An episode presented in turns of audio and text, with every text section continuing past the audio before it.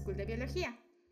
En el episodio del día de hoy platicaremos de un grupo súper diverso de organismos que tienen que ver con el sushi, los bosques submarinos y la producción de entre el 30 y el 50% del oxígeno en nuestro... ok, en nuestro planeta. como siempre, aquí conmigo se encuentra la bióloga Tere. ¿Cómo estás? Ah, bien, espera. Sí, bien. De repente se abrió una cosa de Adobe enfrente de mi cara y es como, quítate, yo no te quiero. Adobe no quiere que grabes.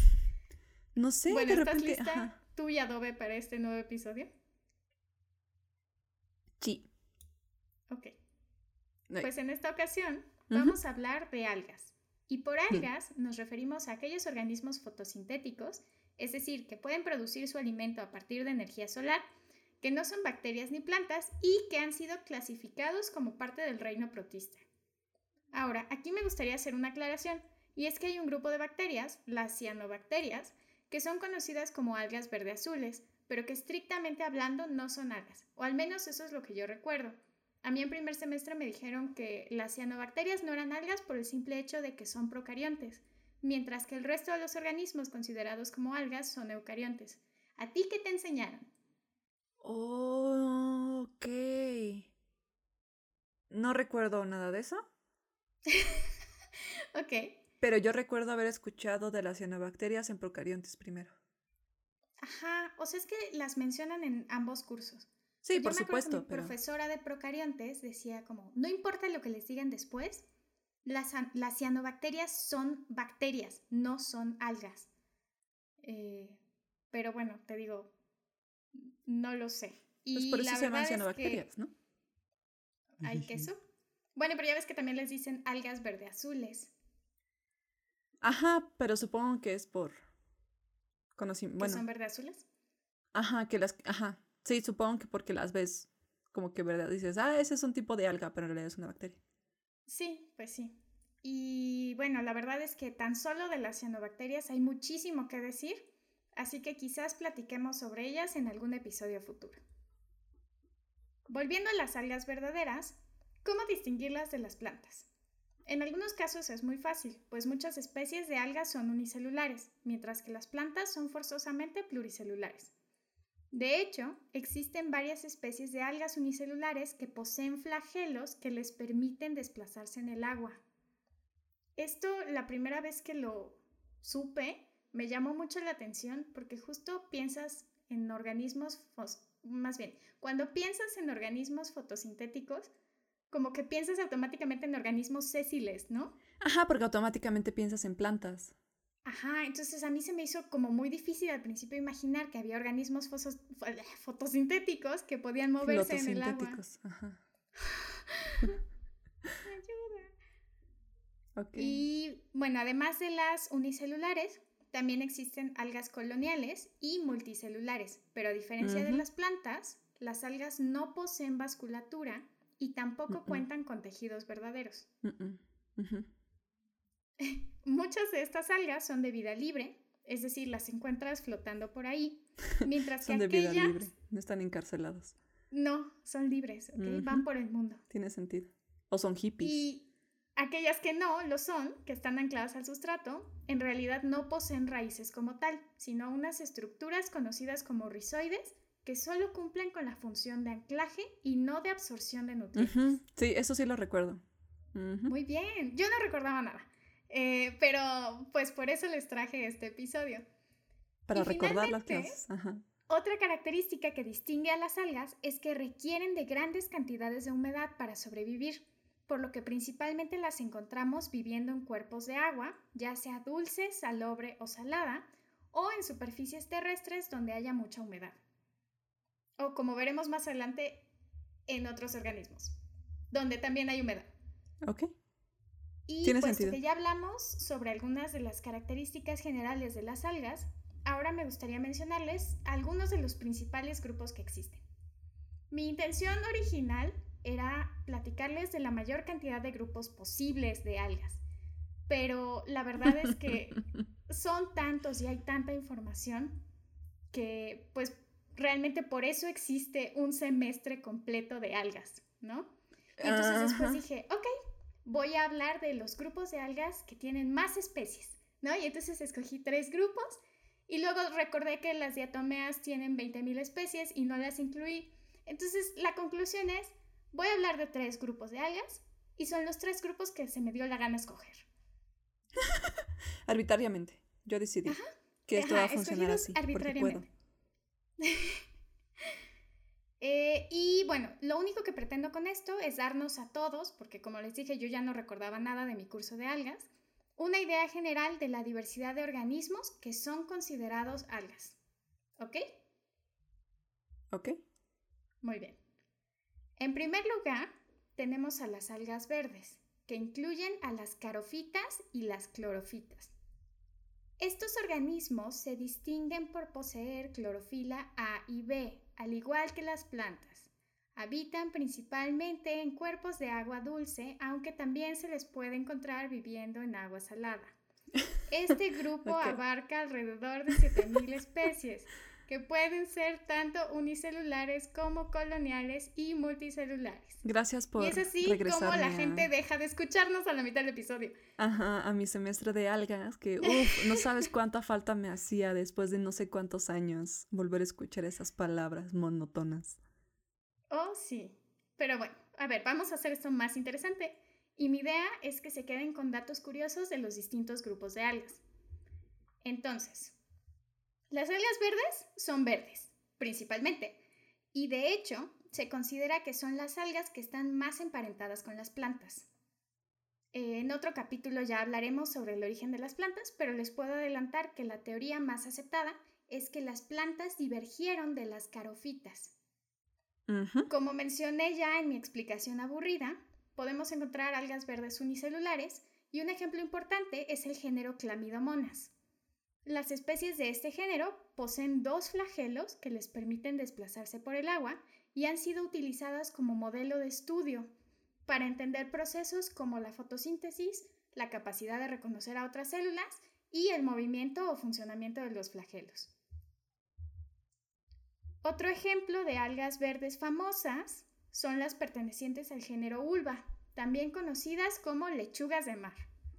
Estas algas suelen utilizarse en la cocina, generalmente en sopas y ensaladas. Creo que estas no las he probado. Eh, pero ya veremos más adelante otras especies que seguramente sí. Y ya para terminar con las algas verdes, les traje dos ejemplos que me llamaron mucho la atención de clorofitas que viven en simbiosis con otros organismos.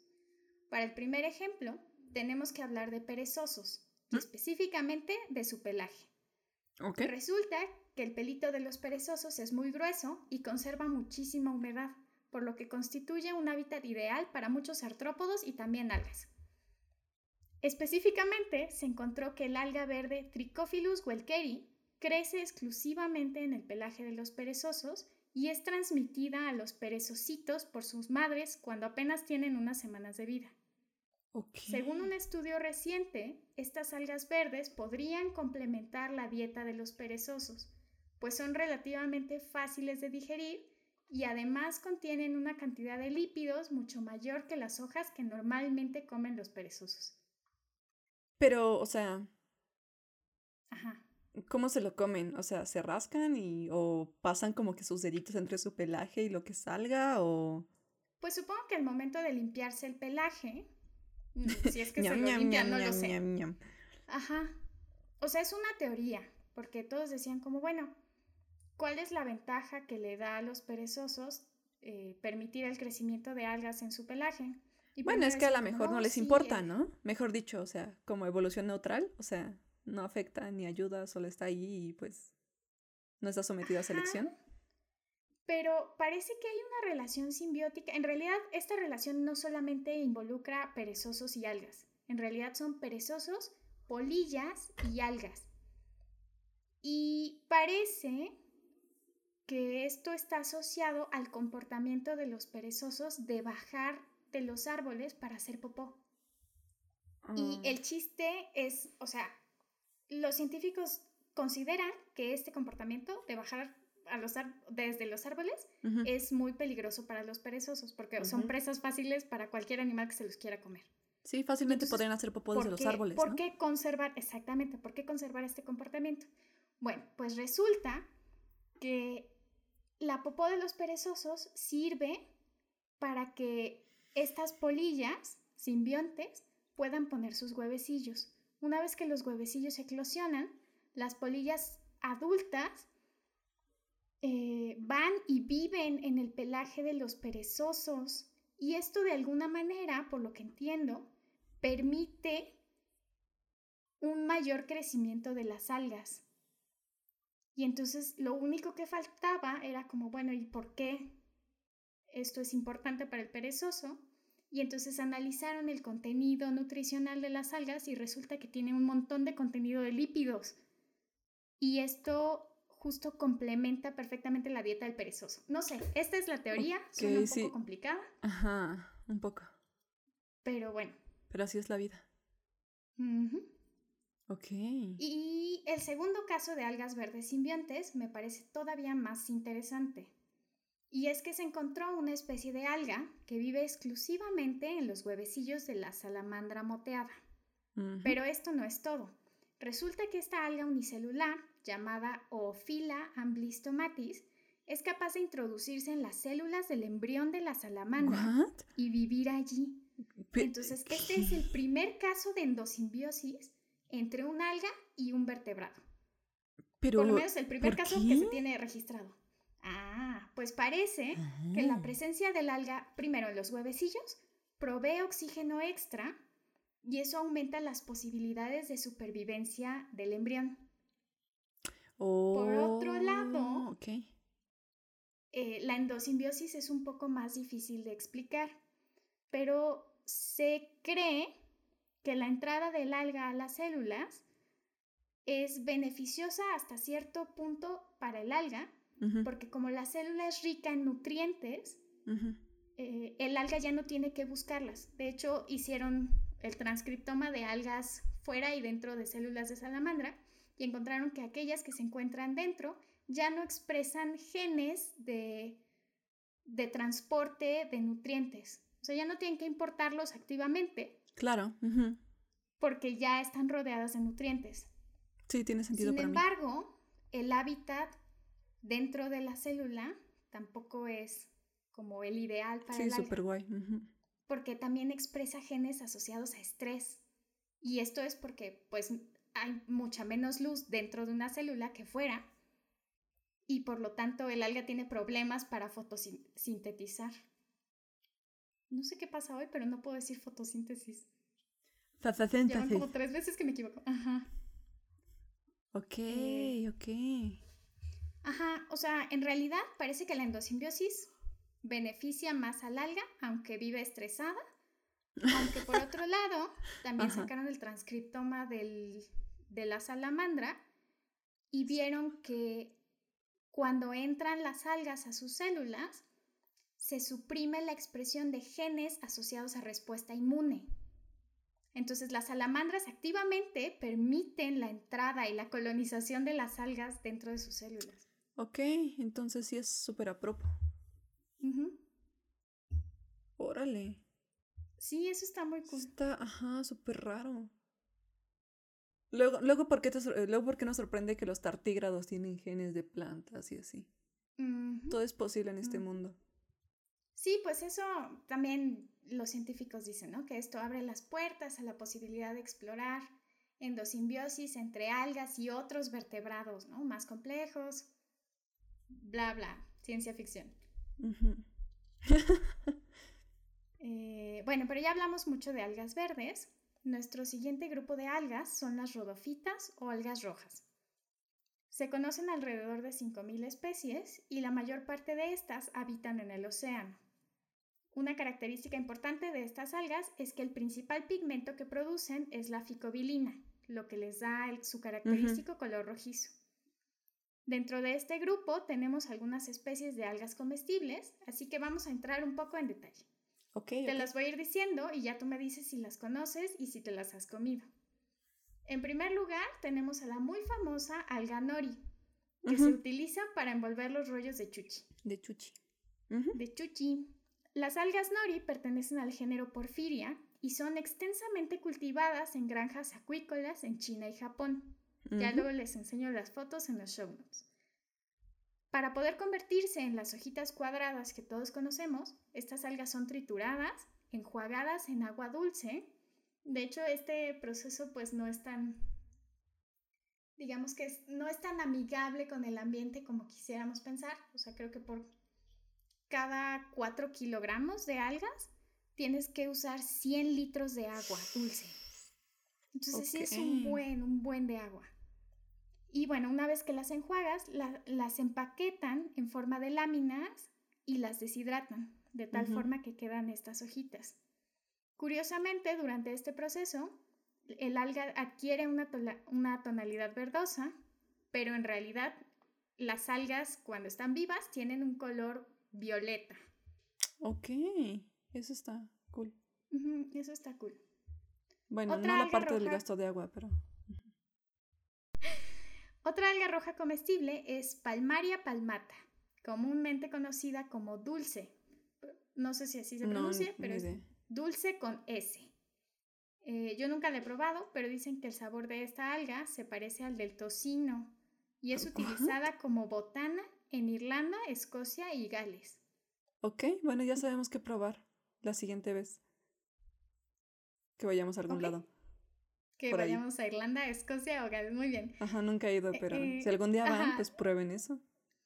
Suena bien. O si viven allá, cuéntenos a qué sabe el dulce. Si realmente sabe a tocino, es por invención del sistema para engañarnos. Normalmente la venden como polvo o en forma de hojuelas y la puedes usar como complemento en tus sándwiches y ensaladas. o para sazonar tus huevos revueltos o tus palomitas, según una página de internet que encontré. Ok. Mm, palomitas con alga. Tocino. Y para aquellos a los que no les guste la comida asiática ni irlandesa, las algas rojas aún están muy presentes en sus vidas. Y es que de las algas del género Chondrus se extraen unos compuestos llamados carrageninas que son muy utilizados en la industria cosmética y de alimentos. La carragenina es un polisacárido y tiene propiedades emulsificantes que permiten que las mezclas que llevan partes hidrofílicas e hidrofóbicas se mantengan juntas.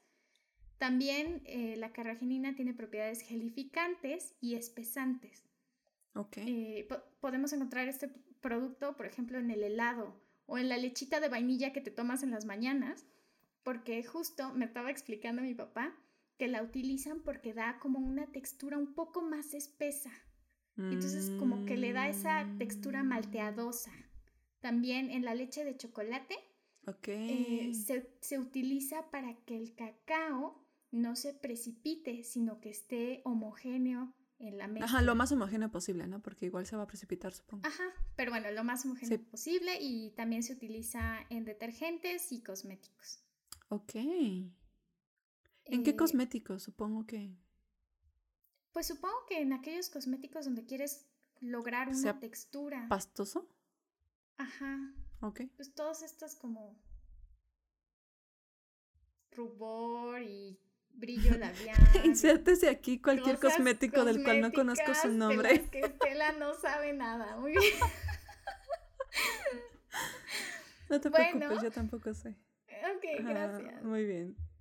Se nota que no usamos maquillaje, ¿qué? Sí, qué oso. Bueno, y para todos aquellos que estamos familiarizados con el trabajo de laboratorio, el agar-agar, con el que hacemos los cultivos de microorganismos y plantas, es extraído de algas rojas, principalmente Gracilaria y Gelidium. Y bueno, con esto terminamos las algas rojas. Vamos ahora con el tercer grupo de algas. Dun, dun, dun. Las algas pardas o feoficias. Mm, Estas algas viven en ambientes marinos principalmente. Se distinguen de otros grupos porque producen un pigmento llamado fucojantina, que les da su característico color marrón. Es como color marrón verde, marrón verde vomitado, así. Eh, y, además... Bueno, nada. ¿Qué? Nada, nada, tú continúa. Ah, ok. y además presentan un nivel de complejidad mayor al de otros grupos de algas. Y por complejidad me refiero a que varias especies de algas pardas son multicelulares y presentan estructuras diferenciadas. Además, eh, eh, dentro de este grupo podemos encontrar a las algas más grandes del mundo. ¿Cuáles son, Tere? No me digas, eh, te diré más tarde. ok, muy bien.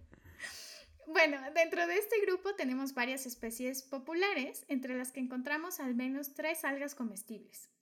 La primera es Undaria pinatífida, mejor conocida como guacame. Quizás no te suene el nombre, pero esta alga es un ingrediente esencial de la sopa miso. Es la alguita medio aguada, resbalosita, que te comes eh, normalmente en la sopa miso. No, es que yo no me la como, por eso no sé. No, no es cierto. ¿No te la comes? es broma. Ah.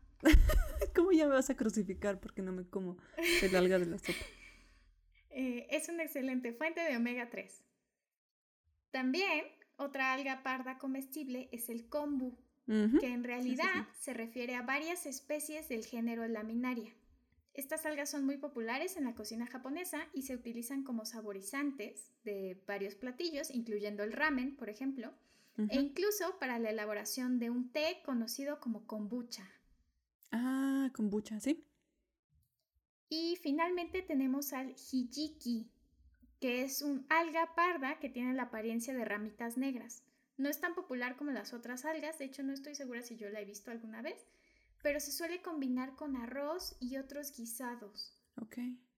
Y aprovechando que estamos hablando de algas pardas, me gustaría platicarles de dos géneros que tienen una importancia ecológica enorme. Y ahora sí, ¿de quién vamos a hablarte?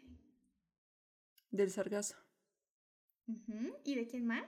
Del kelp. Oh, sí. Y vamos primero a empezar con el kelp.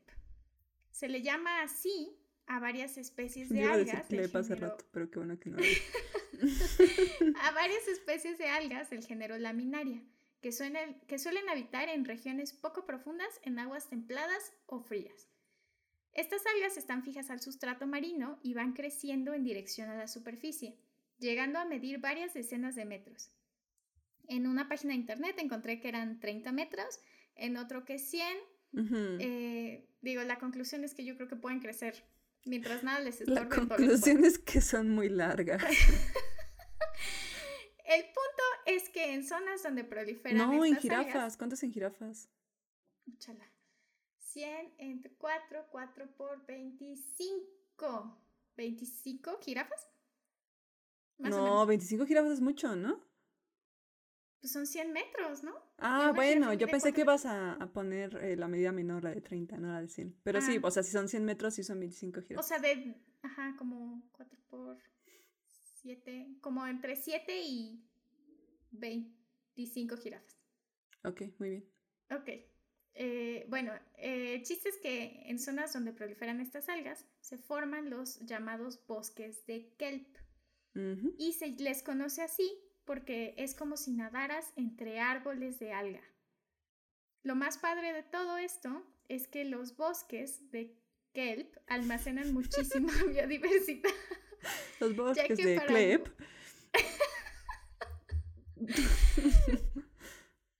almacenan mucha biodiversidad, ya que para muchos organismos el alga es una fuente de alimento mientras que otros aprovechan la densa vegetación para ocultarse de posibles depredadores. Se ha visto, por ejemplo, que las focas y leones marinos usan el clep para esconderse de los tiburones, mientras que las nutrias se agarran del alga cuando duermen para que no se las lleve la corriente. bonito. Y por si esto fuera poco, se ha encontrado que los bosques de kelp contribuyen a contrarrestar los efectos del cambio climático. Estas algas pueden capturar. ¿Por qué aumentan los piratas? Ah. Porque aumentan. ¿Qué? los piratas. ¿Por qué? Por la teoría de que hay cambio climático porque la correlación entre la disminución de piratas con el aumento de la temperatura. ok, ok. Eh, bueno, entre las cosas que hacen para ayudarnos a, contrarrestar los efectos del cambio climático está el capturar grandes cantidades de dióxido de carbono, evitando así que éste ande libre por ahí en la atmósfera. Además, cumplen una función parecida a los manglares en las zonas tropicales mm, y ayudan a amortiguar las tormentas y a prevenir la erosión del fondo marino. Y más bien, sin embargo, los bosques de kelp tienen dos enemigos principales. El primero es el calentamiento global. Ajá, porque nos comemos al kelp. Mm, sí, o porque contribuimos al calentamiento global de alguna manera. Ajá, solo tú y yo. tú y yo somos responsables de todo. Tiene sentido. Eh, el primero es el calentamiento global, per se pues al subir la temperatura del agua disminuye el área habitable para estas algas. Además, se ha visto que los bosques de kelp de zonas templadas secuestran mucho menos dióxido de carbono que los de zonas más frías. Mm. Y el segundo enemigo del el kelp son los erizos de mar, a los que les encanta comer kelp. Estos organismos se convirtieron en un problema. Ajá. O sea, ¿cómo, ¿cómo se lo comen? O sea, se, como, como los caracoles cuando llegan a una planta y se comienzan a como que a mordisquearlo hasta que se lo acaban o lo arrancan desde abajo y... Lo que entiendo es que como los erizos de mar pues están en el fondo marino, se comen los rizoides. Ok, y entonces pues lo arrancan y pues la corriente se lleva al kelp y seguro que en una playa pudriéndose. Ajá, sí, ya, gracias. Eh, ok, y bueno, el, el chiste es que los erizos se volvieron un problema sobre todo en Norteamérica, cuando las poblaciones de nutrias fueron casi erradicadas y las nutrias son el principal depredador de los erizos. Y entonces no había nutrias, hubo muchos erizos y esto ocasionó prácticamente eh, pues, la desaparición de muchas regiones donde había bosques de kelp. Aún en la actualidad, a pesar de que se han hecho muchos esfuerzos para restaurar las poblaciones de nutrias y contrarrestar todo esto, hay zonas conocidas en inglés como Orkin Barrens, que se traduce como erizo estéril. Y son regiones donde la abundancia de erizos es tal que simplemente no puede crecer el kelp. ¿Y no los pueden quitar o algo así? O sea, es que son muchísimos. O sea, pues imagina como una plaga de ratones en Australia, pero, pero erizos, de mar. Introduzcan muchas nutrias. Ajá. Sí, para que haya un desastre ecológico, ¿no? Escuchen el episodio anterior. Australia 2.0, pero en versión submarina, subacuático. Wow. Y mientras el kelp abunda en las regiones frías, otra alga parda predomina en las regiones tropicales. No, bueno, además recuerden que eh, la vaquita de Steller murió por, por el humano, pero se alimentaba de los bosques de kelp. Mm, pues es que muchísimos organismos Dependen de los bosques de kelp. Dependen del kelp. Bueno, si no saben quién es la vaquita de Steller, escuchen el episodio, no me acuerdo qué número. De extintos Promoción de todos nuestros episodios. En cinco minutos. Eh, ¿Cuántos episodios puedes meter? y bueno, mientras el kelp está en las regiones frías, en las regiones tropicales tenemos al único e inigualable sargazo, que muchos eh, conocerán. Ajá. Eh, porque es bastante común en las costas de la Riviera Maya. Y bueno, estas ramitas cafés que se te enredan cuando te metes a nadar y que se acumulan en grandes cantidades en las playas. Que tienen bolitas. Se echan a per... ¿Qué tienen qué? Tienen bolitas. Ah, y voy a explicar qué son esas bolitas. Eh, son muy conocidas porque se, estas, eh, estos, estas algas se echan a perder y representan un gran problema para el turismo. Y bueno, la verdad es que casi todo lo que escuchamos sobre el sargazo son malas noticias. Pero en realidad, estas algas son una maravilla cuando no se están pudriendo en la playa. A diferencia del kelp, que crece fijo al sustrato, el sargazo es de vida libre y se mm. mantiene flotando a la deriva. Estas algas poseen unas bolitas que parecen frutos, pero en realidad son estructuras de flotación y están llenas de gas, lo que permite que el sargazo se mantenga en la superficie. Por lo que entiendo, el sargazo se origina en diversas regiones del Océano Atlántico, incluyendo el Golfo de México y las costas de Sudamérica. Pero debido a las corrientes marinas, todas estas algas se acumulan de forma masiva en una región mm, bastante extensa que se conoce como el Mar de los Sargazos. Ok. Esta región se encuentra al este de Estados Unidos y abarca en términos de latitud prácticamente toda la costa de Estados Unidos. Órale. Eh, y llega hasta Cuba. O sea, pero eso ubíquenlo en mar abierto, o sea, no cerca de las costas. Eh, y incluso cuentan que en tiempos de la colonización de América, los marineros sufrían cuando llegaban a esta zona porque la, la acumulación de sargazo era tal que luego los barcos se atoraban. okay. Y es que hay tantísimo sargazo que este como que se apelotona todo y forma islas que están flotando en el mar. Islas de sargazo. islas de sargazo. ¿Te puedes parar en las islas de sargazo? No creo que, no lo sé, no creo que nos aguanten. Pesamos mucho. ¿Sí? Estaría cool. Pero, ajá, pero, y además están en constante movimiento, entonces a veces puedes ver islas enormes y a veces puedes no ver nada. Eh, entonces es como una región muy dinámica en términos de que pues el sargazo constantemente se está moviendo y a veces hay mucho y hay poco. Eh, pero está muy interesante porque esta acumulación de sargazo, de manera similar a los bosques de kelp, actúa como un reservorio de diversidad. Es como una especie de oasis a la mitad del océano donde diferentes grupos de animales pueden llegar y refugiarse.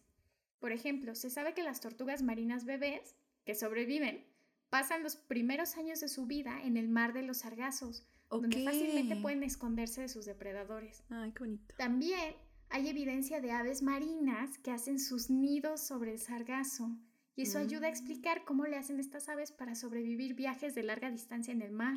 Claro, y cómo pueden viajar de continente y ser, eh, puede haber flujo génico, ¿no? De las islas al continente. Oh, sí. O al revés, claro. Eh, también encontré un video de donde están unos científicos haciendo una expedición al mar de los sargazos y agarran una rama de sargazo y se ponen a ver todos los organismos que están pegados a ella. Y cuentan cangrejos, eh, otros artrópodos, varios tipos de gusanos, varios peces que están bastante asociados al sargazo. Y dicen que incluso llega a pasar que tantos organismos se prensan del sargazo que les gana el peso y se hunde. Oh, Dios. Ok. Eh, y bueno, la conclusión de todo esto es que no debemos ver al, sargazo como pura maldad, porque realmente cumple una función muy importante en el ecosistema. Pues de hecho, no es maldad, ¿no? Solo es el hecho de que tiene un efecto en la economía humana, ¿no? Y entonces automáticamente se establece como algo negativo.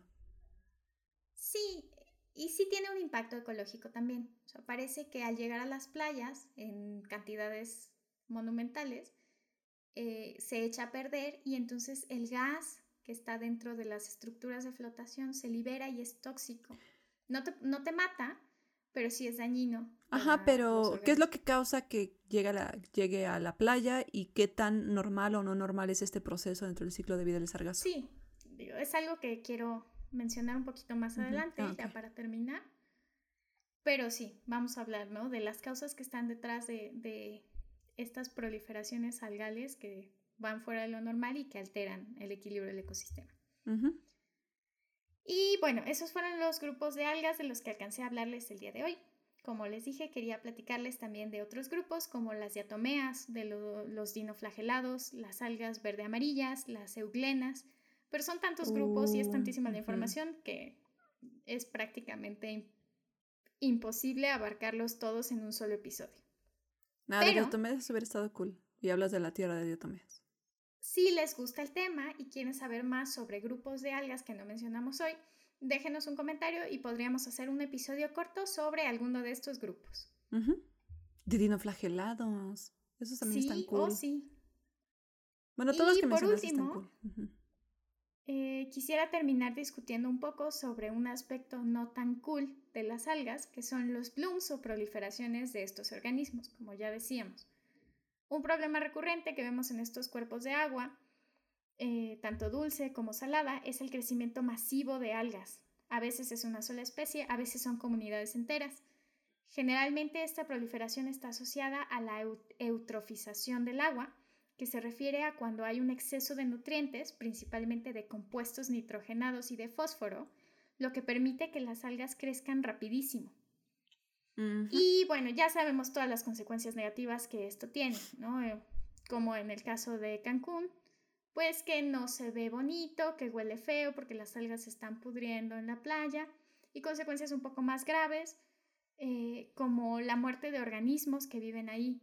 Por ejemplo, hay un estudio donde se encontró que las tortugas marinas tienden a poner menos huevos y los huevecillos que eclosionan, más bien, las tortugas bebés tienen menos probabilidades de sobrevivir en playas donde hay demasiado sargazo. Simplemente porque se atoran y no alcanzan a llegar a la playa. Tiene sentido. Además de que las medidas que toman los seres humanos para quitar el sargazo, como pasar con los tractores en la playa todas las mañanas, aplana la arena, más bien como que aplasta y compacta la arena y eso luego hace que las tortugas bebés ni siquiera puedan salir. Eh, ¿No? Entonces, bueno, esta es una consecuencia negativa. Eh, también está... Ajá, pero está chistoso porque, bueno, supongo que lo vas a tratar después, ¿no? Pero mucha de este proceso de... Ah, la palabra eutrofización del agua eh, es causada justo por el humano, ¿no? Eh, y al mismo tiempo, la solución del humano a un problema que causó el humano causa otro problema más. Porque fuera de que el sargazo se acumula, pues las medidas que tomas para retirarlo también están afectando. Entonces, como, o sea, ya pues metiste la pata y sigues. de un problema. O sea, estás parchando el problema en lugar de resolverlo de fondo. sí, sí, sí. Eh, otra consecuencia negativa de las proliferaciones algales es para los organismos que viven en los cuerpos de agua. Muchas veces sucede que las algas crecen en la superficie y le quitan la luz a todos los organismos que viven debajo, sean pastos marinos, sean otro tipo de algas. Esto ocasiona la muerte de estos organismos. Corales, supongo también. ajá, que a su vez eh, pues repercute en la supervivencia de otros organismos más arriba en la cadena alimenticia. Sí, porque pueden ser el alimento de un montón de cosas y eso es a su vez el alimento de otras cosas y así, poco a poquito. Luego pasa que al principio las algas crecen un montón, un montón y salen un montón y a la mera hora se les acaban los nutrientes o son demasiadas y se mueren y entonces se empiezan a echar a perder y eso genera acidificación del agua, eh, un ambiente anóxico y también produce la muerte de los organismos. Y finalmente, otro problema recurrente con muchos blooms de algas es que estos organismos producen sustancias que son tóxicas para otros animales y para el ser humano. O sí, está el típico caso de los dinoflagelados, que cuando crecen de manera abundante producen este fenómeno conocido como la marea roja. Y el problema de esto es que las toxinas que producen se transmiten a los organismos filtradores, varios moluscos, etcétera. Ajá, y eso después pues va subiendo en la cadena alimenticia hasta llegar a especies comestibles. Y muchas veces eso ocasiona envenenamiento. Y las consecuencias de eso pueden ser bastante feas. De hecho, hay un caso por ahí que no sé si te lo había platicado el otro día.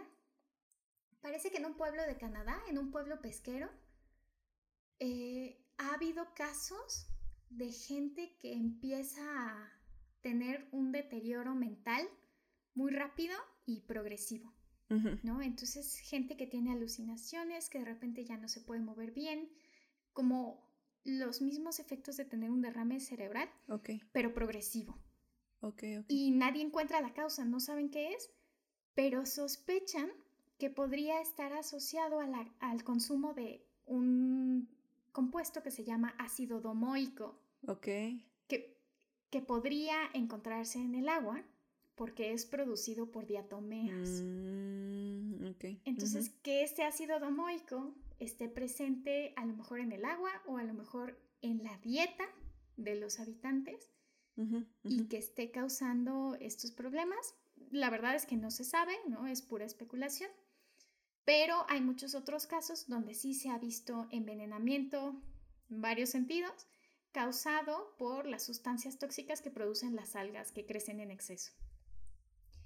Y bueno, como ya mencionaba Tere, eh, nosotros llevamos en parte, eh, pues más bien gran parte de la responsabilidad eh, de por qué existen estas proliferaciones. Y es porque los desechos que emitimos, por ejemplo, los desechos de la industria hotelera, que son ricos en compuestos nitrogenados, o los desechos que son producto de la agricultura, del uso de fertilizantes, de la ganadería, pues dan como resultado la eutrofización del agua y este tipo de, crecimientos. Eh, que a la larga tienen consecuencias negativas para nosotros, ¿no? Entonces, pues nada más sería como tomar conciencia de las actividades que promueven este tipo de situaciones y pues en la medida de lo posible es complicado tratar de sí. es complicado no eh, porque finalmente pues desechos producimos no y a veces no tenemos mucho control sobre dónde terminan pues en la ciudad o sea tú vas al baño y sí exacto y tú no tienes control de no tienes pues, control por ejemplo aquí o sea tenemos una una fosa, ¿no? Y tenemos control sobre hacia dónde van las cosas, ¿no? Pero bien los vecinos, o sea, con esa, con esa misma eh, este, mentalidad como de otras personas, pues tiran todo al río, ¿no? Y ahí sí podías tener control. Pero esas cosas no tienes control, no puedes controlar tanto a la industria agrícola porque pues finalmente la forma en la que consumimos, la forma en la que se produce comida genera que también se tenga que explotar al suelo y la explotación del suelo genera pues ausencia de nutrientes que se tienen que reemplazar con fertilizaciones y generalmente químicos y, y muchas cosas por el estilo, ¿no? Creo que es algo muy complicado, ¿no? O sea, porque les podríamos decir como, bueno, pues aporten su granito de arena y procuren no consumir alimentos que requieran un uso excesivo, ¿no? De estos fertilizantes o productos que puedan terminar en cuerpos de agua y provoquen la eutrofización.